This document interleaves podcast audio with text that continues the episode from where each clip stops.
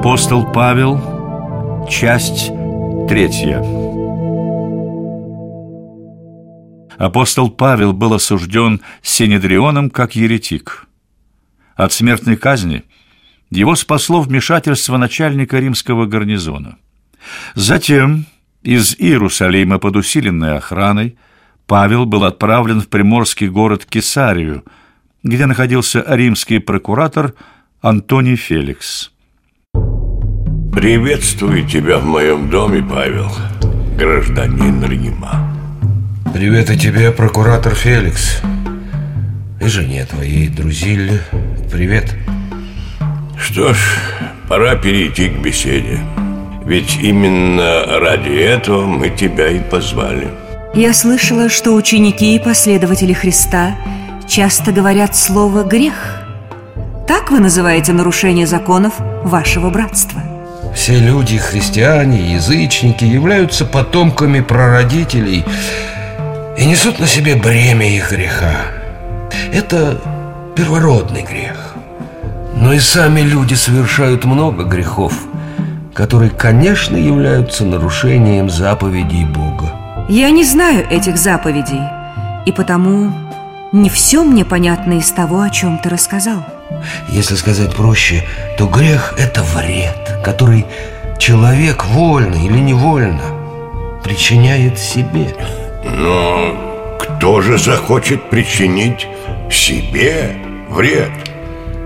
Грех – это зло. Вначале оно маленькое, как тень в полдень, а потом удлиняется. И несет зло не только тому, кто его породил, но и другим, ни в чем не повинным людям – Знал я одного правителя, который подослал наемных убийц к первосвященнику. Правитель полагал, что так он заставит замолчать свою совесть.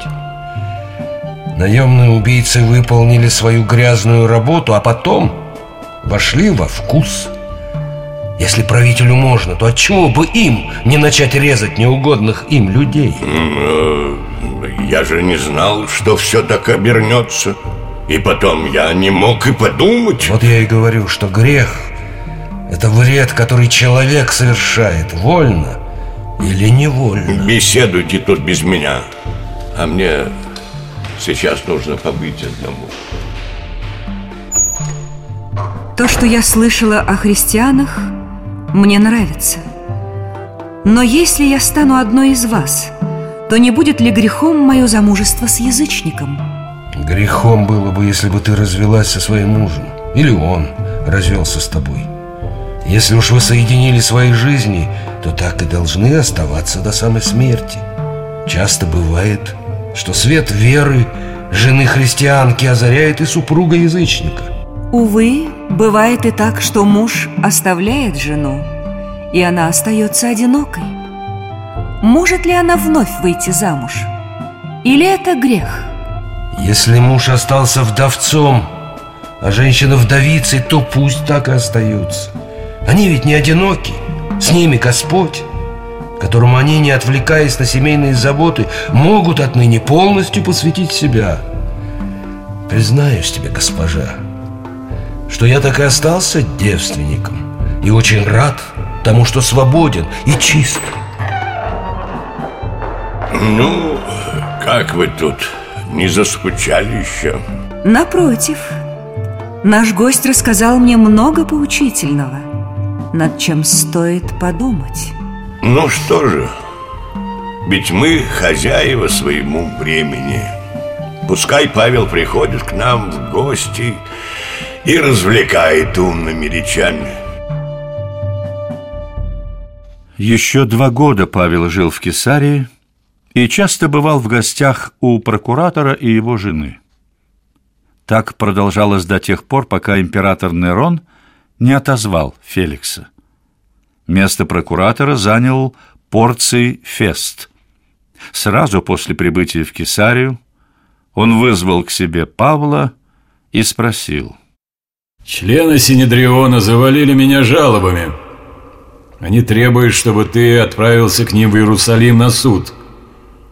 Ты готов умереть, Павел? Я полагал, что нахожусь под защитой римского закона. Да, ты прав. Я должен защищать тебя.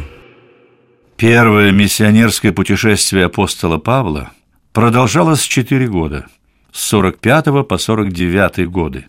Некогда процветавшие государства и города Антиохия Великая, Пергия Памфлийская, Икония Писидийская, Дервия Ликаонийская и другие, которые посетил в первом веке нашей эры апостол, ныне не существуют.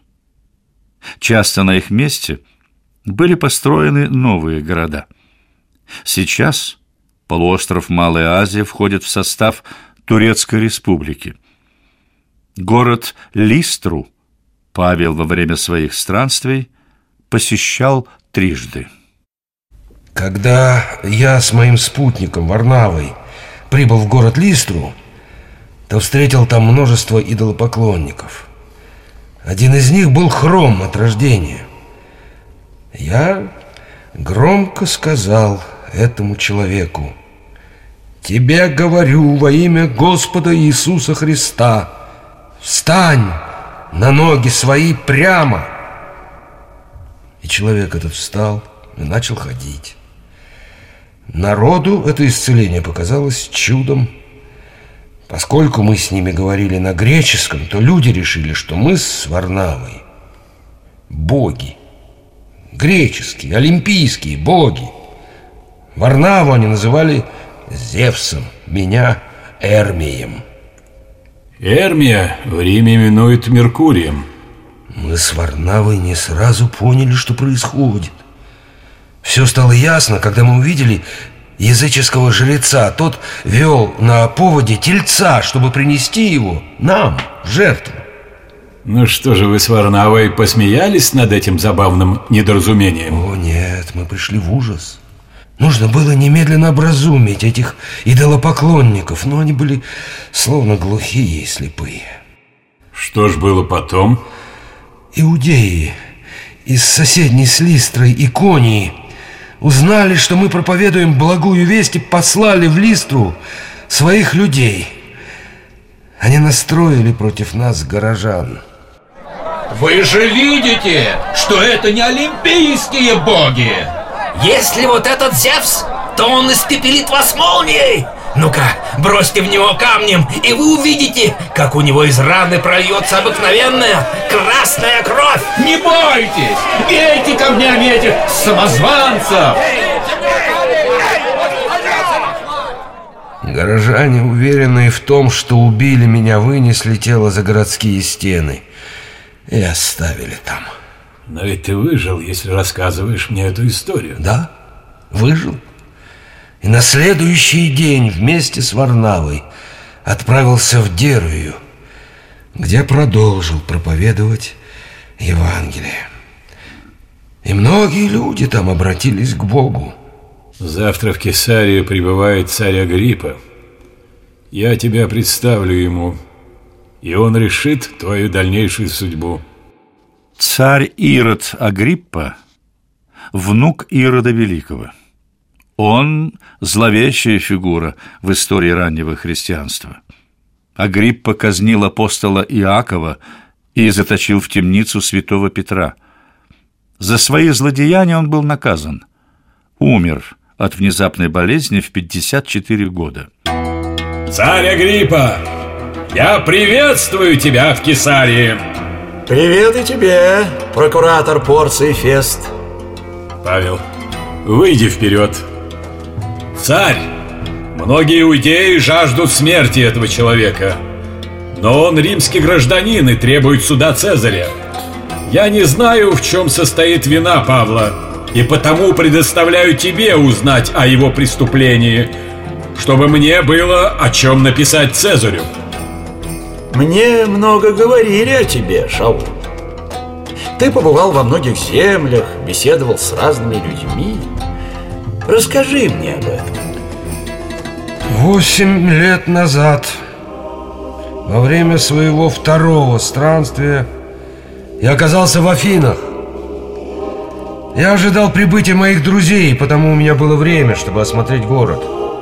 Там повсюду стояли скульптуры идолов – которых греки считают своими богами. Был там и жертвенник, рядом с которым было написано «Неведомому Богу». Видя, что я иностранец, Афиняне подходили и расспрашивали, кто я и откуда прибыл. Я отвечал, что несу людям благую весть об Иисусе Христе. Но они не могли понять, о чем я говорю. Лукас, ты понимаешь, о чем нам говорит этот человек, Павлос? Я думаю, Кадмус, что он рассказывает об иноземном боге. Знаешь, Павлос, приходи завтра в Ариапак. Там собираются наши мудрецы для принятия важных решений. Расскажи им об этом боге. Я последовал этому совету. На следующий день пришел в Ариапак и сказал афинским мудрецам Афиняне, я узнал, что вы набожный народ – Осматривая ваши святыни, я увидел жертвенник, на котором написано «Неведомому Богу». Вот об этом Боге, которого не зная, вы почитаете. Я и хочу вам рассказать. Я хочу рассказать вам о Боге, кто сотворил мир и все, что в нем. Он дает всему дыхание и жизнь. Он создал людей – и Он находится в каждом из нас. Он хочет, чтобы к Нему приходили все народы. Теперь, когда прошли темные времена невежества, Бог велит всем покаяться. Ведь настанет день, когда Он позовет людей на суд. Это Он послал Иисуса как Спасителя. И Бог – воскресил Иисуса из мертвых после того, как люди убили его. Как это воскресил из мертвых? Спасибо за твой рассказ. Приходи к нам еще, чтобы поведать об этих чудесах. Но и здесь нашлись люди, которые на самом деле захотели больше узнать о Христе. И среди них был член Ареопага, важный афинский сановник Дионисий. Были и другие мужчины и женщины, отказавшиеся от идолопоклонства и поверившие в истинного Бога и Сына Его, Иисуса Христа. Еще немного, и ты убедишь меня стать христианином.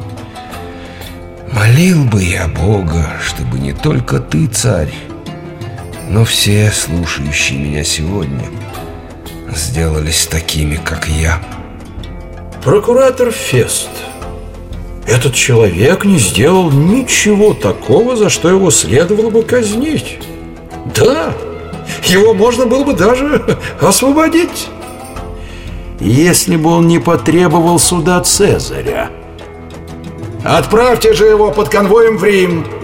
Пусть император Нерон сам решит судьбу этого человека.